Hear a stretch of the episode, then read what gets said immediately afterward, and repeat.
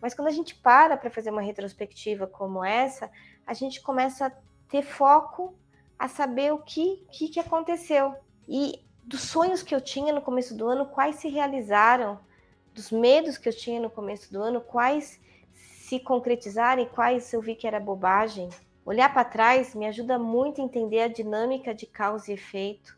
E a partir disso, eu entendo que eu estou colhendo o que eu plantei. E com isso eu consigo entender o que eu vou plantar daqui para frente para colher lá no próximo ciclo. Esse tipo de consciência nos faz forte, porque nos dá clareza do nosso potencial, nosso potencial de aprendizagem, nosso potencial de conquista. A CI apresenta Carreiras e Tendências. Transformamos propósitos em carreiras e negócios. Carreiras e Tendências, por Rebeca Toyama. Olá, sejam todos bem-vindos, sejam todas bem-vindas a mais um episódio do podcast Carreiras e Tendências. Você, em algum momento da sua vida, já fez sua retrospectiva do ano que está terminando? Ou você simplesmente senta e assiste alguém, algum veículo de mídia te contar o que aconteceu lá fora, no planeta, no país, na cidade? Você faz ideia né, quais são os benefícios da gente fazer uma boa retrospectiva e qual é o pedágio, o preço que a gente paga por não fazer? Eu sou Rebeca Toyama, fundadora da CI, a Academia de Competências Integrativas, e estou aqui para te contar como é que a gente faz isso junto com os nossos clientes. Então fica comigo que eu vou te mostrar. E lá no final, inclusive eu vou disponibilizar a ferramenta que a gente aplica há muitos anos em todos os nossos clientes nessa virada de ano, para eles aprenderem a reconhecer a sua jornada quando a gente acerta, a gente celebra, e quando a gente erra, a gente extrai o aprendizado. Mas quando a gente não olha para a nossa jornada, a gente vai sentir um vazio. E é sobre isso que a gente vai falar nesse episódio. Fica comigo! Quais foram seus melhores momentos de 2022? Quais decisões importantes você tomou para que suas conquistas se concretizassem? O que você sentiu falta em 2022? Você já parou para pensar por que não fazemos a nossa retrospectiva do ano? Com isso, nós nos desconectamos totalmente da dinâmica de causa e efeito. A gente não para para pensar quais foram as decisões e ações que tomamos para ter tais resultados.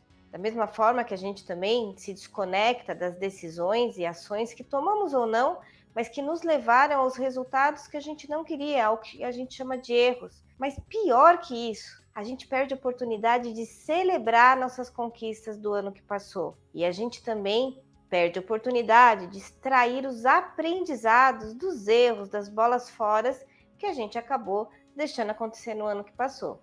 Todos os anos a mídia elabora e nos apresenta uma história, o que aconteceu naquele ano, as retrospectivas anuais. Eu demorei para entender que cada veículo conta essa história de um jeito.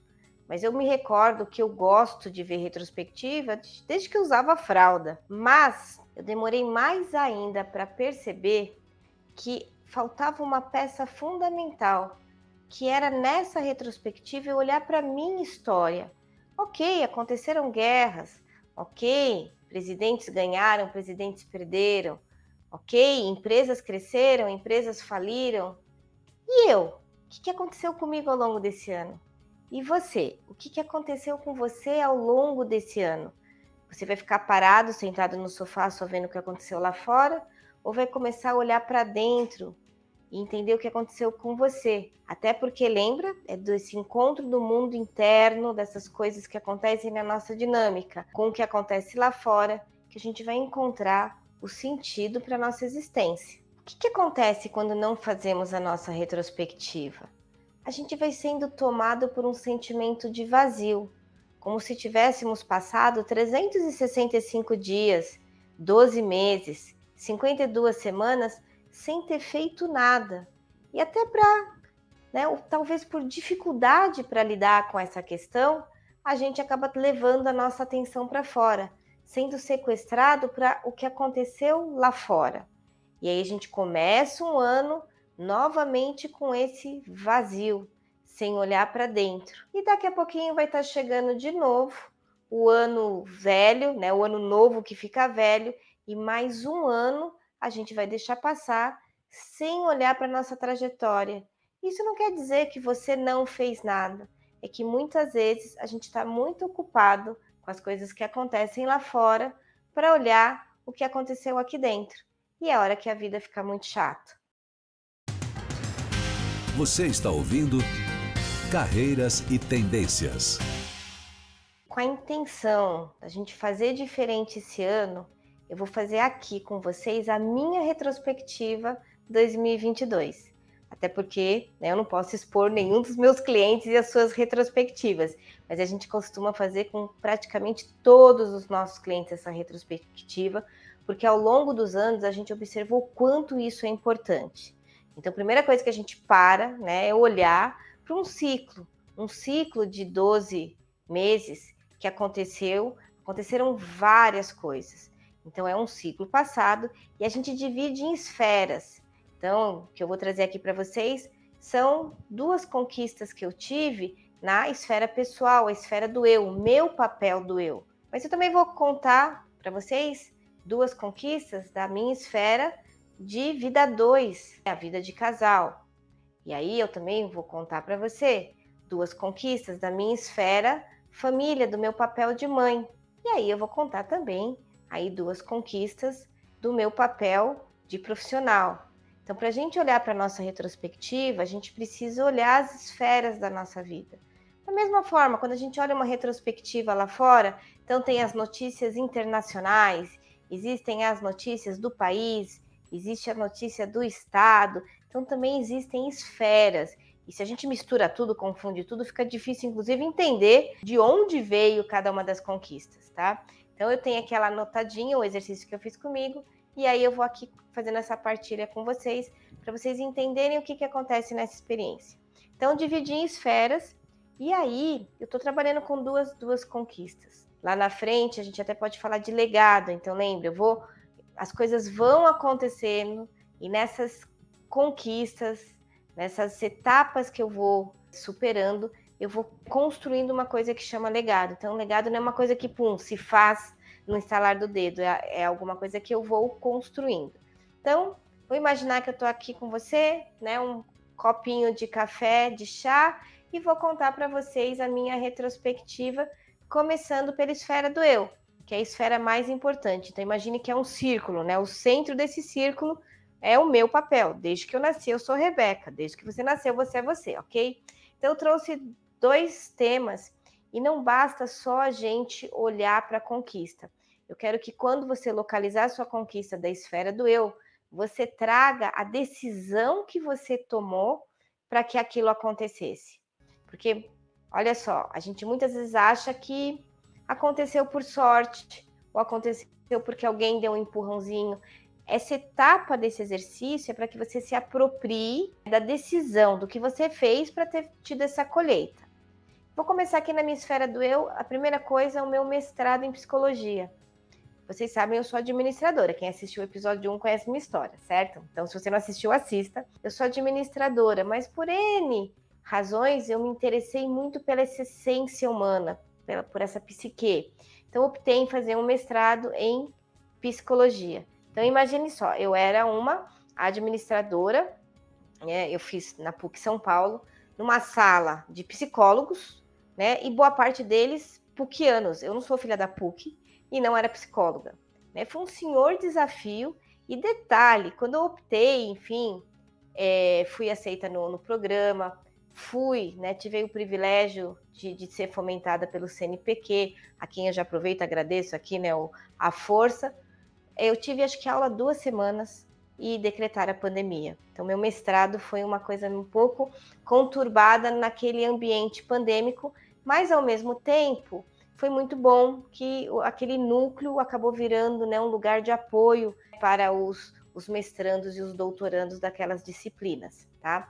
Então essa foi uma super conquista, né? foi uma super conquista. Aí eu tenho que olhar o que, que eu decidi. Eu coloquei aqui, olha, decidi parar de procrastinar a aceitar a sugestão do meu marido. Por quê?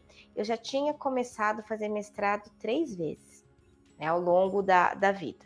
E naquele momento, meu marido tava faz... Né, está fazendo doutorado, ele ainda está finalizando, e ele me fez o convite meio que uma provocação e eu aceitei e fui, né, ao encontro da orientadora, fui expor meu, meu, meus objetivos. Então, naquele momento que eu falei sim, né, eu vou lá conhecer a sua orientadora, super querida doutora Marlise Aparecida Bassani, naquela escolha, que foi lá em 2018, gerou um resultado em 2022. Desculpa, a escolha foi em 2019, calma, foram dois anos e meio o mestrado.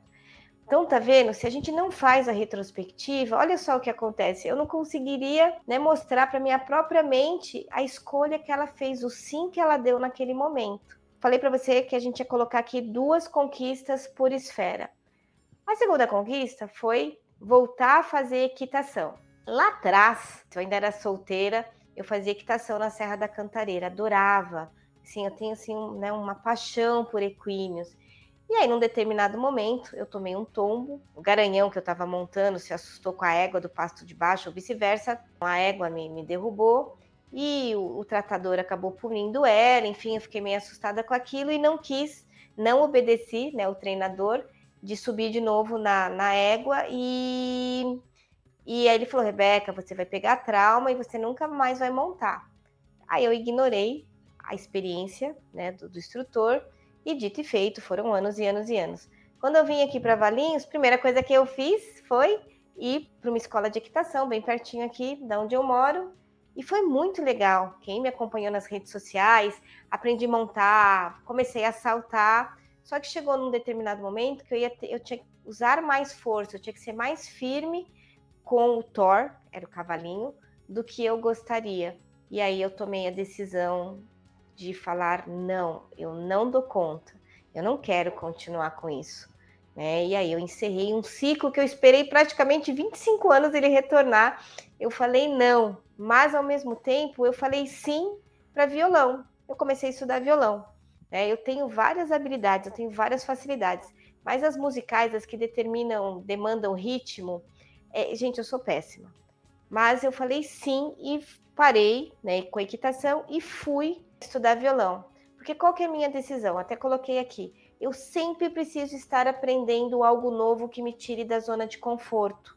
Eu sou sócia fundadora de uma empresa, trabalho a todo momento dando treinamento, sendo mentora. Isso me coloca numa zona de conforto que oferece um risco enorme para mim, que é estagnar.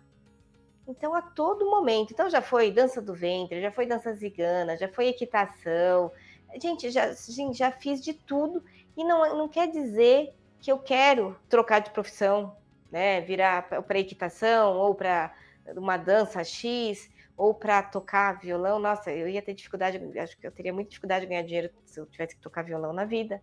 Mas a minha decisão é sempre, sempre, sempre ser uma aprendiz em algum momento. Tá? Para manter minha, minha humildade, a minha capacidade de aprendizagem. Então, é essa decisão que muitas vezes permite eu entender um cliente que tem muita dificuldade de entender algo que eu estou falando para ele, que para mim é óbvio, para ele não.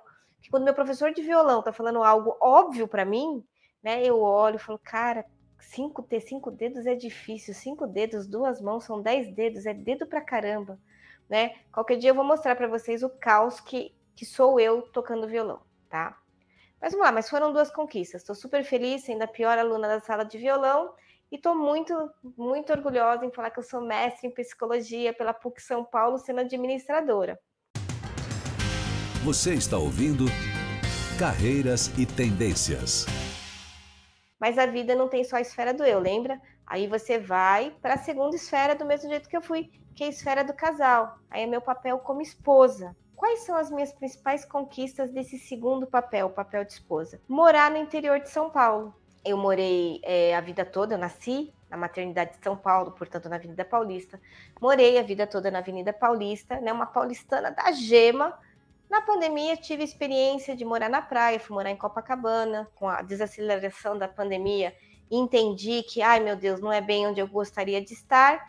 E aí a gente se aventurou, decidimos, enquanto casal, vir para o interior. Tem sido incrível, porque a gente decidiu que a prioridade era a educação do Davi, que é nosso filho caçula.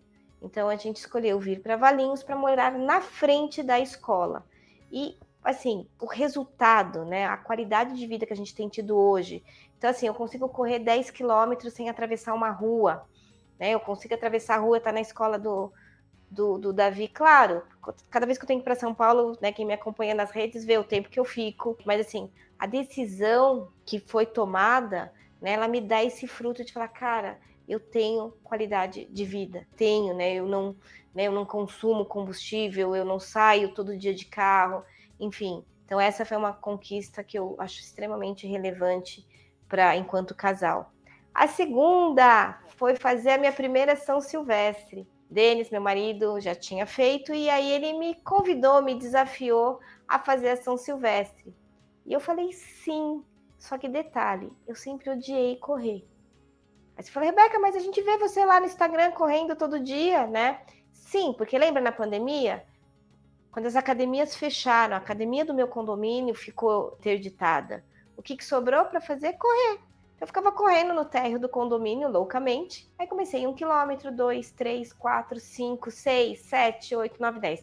Tô no dez ainda e daqui duas semanas é São Silvestre, mas calma, eu vou treinar bastante. Então, quando eu falei sim, eu quero fazer uma atividade com você, eu vou correr. E quando ele veio, tá aqui sua inscrição da São Silvestre, eu falei sim, então, gente, vai ser muito legal, né? Eu com quase 50 anos ter feito a minha primeira São Silvestre, sendo que eu comecei na pandemia a correr. Da minha retrospectiva vai ter lá a minha fotinho subindo a Brigadeira Luiz Antônio, não sei se caminhando ou correndo, mas farei o trecho completo. Passei pela esfera do eu, passei pela esfera do casal, aí vem esfera família. É meu papel de mãe, né? Que é um papel diferente do de esposa, que é um papel diferente do eu. Aí aqui eu tenho duas conquistas bem bacanas. E essas são as que geralmente me fazem chorar. Que é a, a minha mais velha ter sido a Rebeca, ela chama Rebeca, né? 24 aninhos fez recentemente, do primeiro casamento. Então, ela foi aprovada é, para o intercâmbio na França. Ela fez uma transição de carreira muito corajosa para um trabalho com uma remuneração menor, mas trabalhar com o que ela queria, ter experiência que ela desejava. Então eu achei isso muito bacana, né? Aquela coisa que você fala, cara, valeu a pena, né? Eu decidi que vida profissional não poderia ser desculpa para eu deixar de ser mãe. É, então foi uma decisão lá atrás, quando eu trabalhava lá na Volkswagen, quando eu encontro os colegas de, de Volkswagen, eu ainda ouço elogios e comentário. Então, olha só, uma decisão que eu tomei lá em 2000 e pouquinho eu estou vendo os frutos, né, agora, né, mas também acho que uma escolha de deixar ela voar, né, ela quer morar no Rio de Janeiro, tá, vai, né, onde ela mora, né, porque ela escolheu fazer uma faculdade lá, era aquela faculdade, então foi, foi um, foi uma decisão lá atrás que a gente agora está colhendo frutos sensacionais. Mas também tem o Davi, aí tem o Caçulinha, segunda rodada, nove anos, e, e esse ano chorei muito, né, quando eu vi ele no palco é, recebendo a medalha de. Tá, ele trocou de faixa de judô, ele recebeu medalha no futebol, mas ele ganhou uma medalha né, das, da Olimpíada Canguru, que é o, a principal Olimpíada de matemática né, do planeta. E aí veio, chegou a inscrição, aluno novo aqui na escola, enfim, chegou a inscrição, falei sim, né? A gente se incentiva a gente já tinha feito toda essa vinda aqui para Valinhos, para ele estar tá na escola, que eu acredito na proposta pedagógica. Ah, vai lá fazer esse negócio aí, canguru. Eu nem sabia o que era canguru, enfim. E aí, de repente, vem naquele banner enorme com as crianças que haviam sido premiadas, a foto dele estava lá. Aí eu falei, ah, então deve ser uma medalha, né, de honra ao mérito. Haviam algumas medalhas de honra ao mérito. E aí lá vou eu, né, na, no auditório da escola, e não, não foi de honra ao mérito, né? foi de bronze. Então, um aluno novo naquele lugar, né? Trocou, veio de uma pandemia, trocou de escola três vezes, enfim. Então, eu falei: olha só, ter priorizado né, a educação dele nessa mudança de residência foi a escolha que eu fiz para estar tá colhendo ele. E não só isso, quem me conhece sabe, então eu acompanho ele no clube à noite para fazer judô. Ai, Rebeca, mas você não atende cliente à noite? Claro que eu atendo, meus clientes sabem. Geralmente estou lá no clube, com todo o meu escritório aqui ah, montado, e ele está lá fazendo judô. Mas eu levo, eu busco. Ele me espera terminar a sessão. É, então são escolhas que foi a escolha que eu falei, eu não posso deixar de seguir o meu propósito profissional por causa de filho. Mas eu também não posso deixar meu filho no meio do caminho por conta do meu propósito. Eu falei, geralmente é na esfera filho que eu choro, mas não vou poupá-los das minhas lágrimas, que agora eu vou falar uma coisa super animada, que são as conquistas profissionais. Então, você está me acompanhando? Olha, conquistas né, da pessoa, meu papel de eu, conquistas do da pessoa enquanto esposa, noiva, marido, enfim, e aí as conquistas minha como mãe, com todos os desafios, né, de uma família moderna de ter filhos de relacionamentos diferentes. Aí na esfera profissional, é, a gente veio, né, de, de, de um de eu e vocês, todos nós, de períodos desafiadores, mas eu tenho aqui duas conquistas. Então, assim, ó, aceita ter sido aceita como signatária do Pacto Global da ONU, e eu ter sido aceita no programa de liderança de impacto, também né, do Pacto Global da ONU, como porta-voz da ODS 8, né, o Objetivo de Desenvolvimento Sustentável de, relacionado a trabalho decente e crescimento econômico. Né? Então, isso daqui foi naquele momento que a casa estava caindo na pandemia, a gente pensando, poxa vida, vamos ter que reinventar esta empresa. E mesmo assim, eu falei, eu quero, vou mandar a carta né, solicitando ou declarando a minha intenção de ser signatária. Fizemos a carta, mandamos né, para a sede da ONU e tivemos toda a paciência do mundo né, esperar ser aceito. Foi um processo, porque eles também precisaram se reinventar.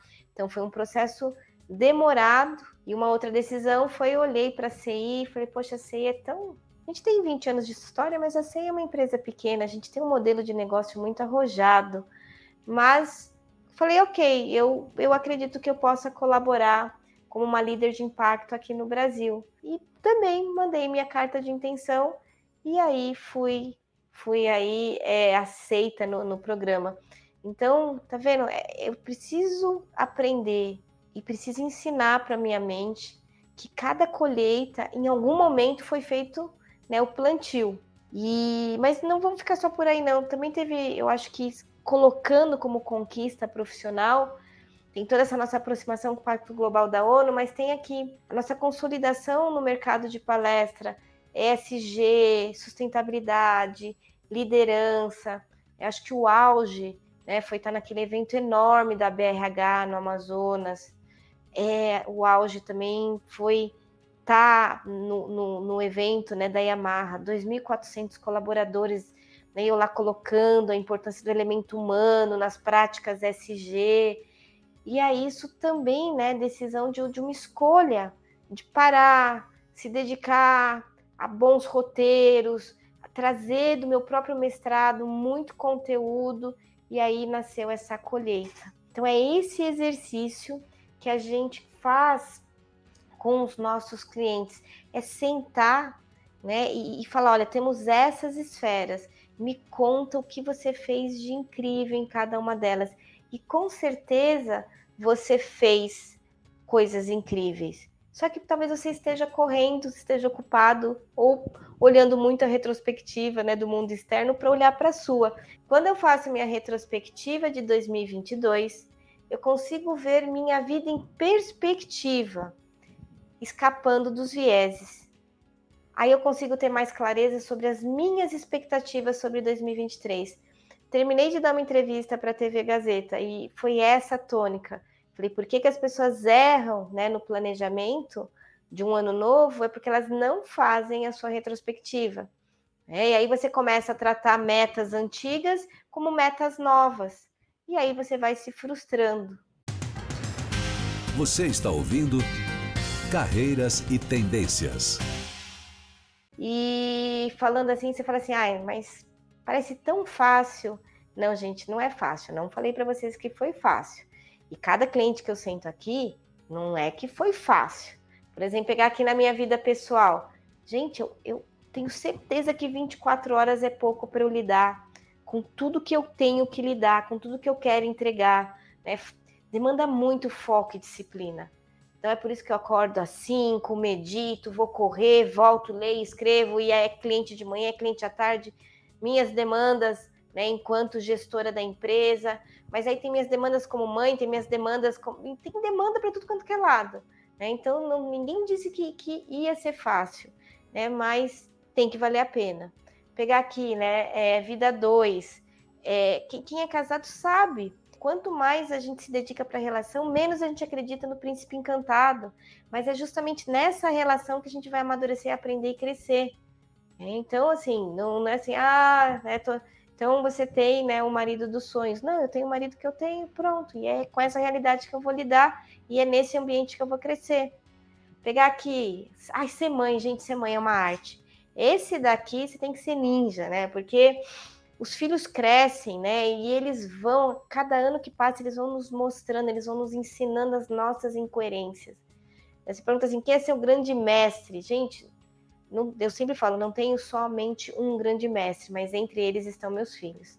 É que me ensinam diariamente, me provocam a ser melhor. E por vários caminhos, nem sempre é no caminho do amor, é no caminho do desafio, do aprendizado. Bom, vida profissional, ser empresária no Brasil não é para principiantes. É a tecnologia né, que, que vai mudando, legislação trabalhista, fiscal que vai, vai mudando, é, bom, fora né, guerra lá fora, período eleitoral aqui dentro, e tudo numa velocidade enlouquecida. Né? Então, assim, não é porque eu tenho conquista, um cliente meu tem conquista, ou porque você tem conquista, que isso foi fácil. Só quer dizer que a gente parou e lidou de forma madura com tudo isso. E lidar com forma madura, por exemplo, é a gente olhar para 2022 e fazer o exercício que eu estou aqui provocando, convidando vocês a fazerem. Mas olha só, se eu não tivesse parado para fazer essa retrospectiva, 2022 ia representar assim um pouco mais de cabelo branco, talvez aqui um, um ou dois pés de galinhas a mais, um quilo a mais, um quilo a menos. Mas quando a gente para para fazer uma retrospectiva como essa, a gente começa a ter foco a saber o que, né, o que, que aconteceu. E dos sonhos que eu tinha no começo do ano, quais se realizaram, dos medos que eu tinha no começo do ano, quais se concretizaram e quais eu vi que era bobagem. Olhar para trás me ajuda muito a entender a dinâmica de causa e efeito. E a partir disso, eu entendo que eu estou colhendo o que eu plantei. E com isso eu consigo entender o que eu vou plantar daqui para frente para colher lá no próximo ciclo. Esse tipo de consciência nos faz forte, porque ele nos dá clareza do nosso potencial nosso potencial de aprendizagem, nosso potencial de conquista. Como isso funciona na prática? Na prática. Bom, agora é sua vez. Como é que isso funciona na prática? Vou deixar um link aqui com um framework de como a gente estrutura esse exercício. Você vai baixar esse framework, vai fazer essa atividade. Você pode encaminhar para a tua equipe, solicitar que ela faça para pessoas queridas. Tendo dúvida, tendo dificuldade, coloca aqui nos comentários, aciona a gente pelas redes. Eu e minha equipe, a gente vai ter um imenso prazer em te responder, em contar como é que a gente faz. E se você já faz isso de uma outra forma, escreve aqui também. É, Rebeca, eu faço minha retrospectiva desse jeito, eu tenho essa ferramenta. É no encontro que a gente se encontra, aprende e cresce então contribua, faça aqui seus comentários também. Obrigada por ter me acompanhado até aqui. Faça sua retrospectiva. Aproveite a virada de ano, mas uma boa retrospectiva também pode ser feita no início de um novo emprego, no início de um relacionamento, no início de um curso, mas não deixe de fazer. Vou aproveitar para deixar aqui os meus agradecimentos né, Marcela Costa, que me ajudou com o roteiro, Roberta Toledo, que cuida de toda a nossa produção de uma forma incrível. E convido você a nos acompanhar nas principais plataformas de podcast, no YouTube, que aí é um videocast, que aí a gente tem aí a possibilidade de estar se vendo.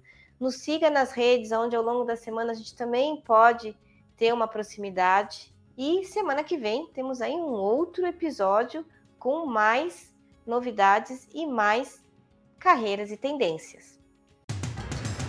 Acreditamos no potencial humano. São as pessoas que podem transformar o mundo. Carreiras e Tendências por Rebeca Toyama. Realização Academia de Competências Integrativas.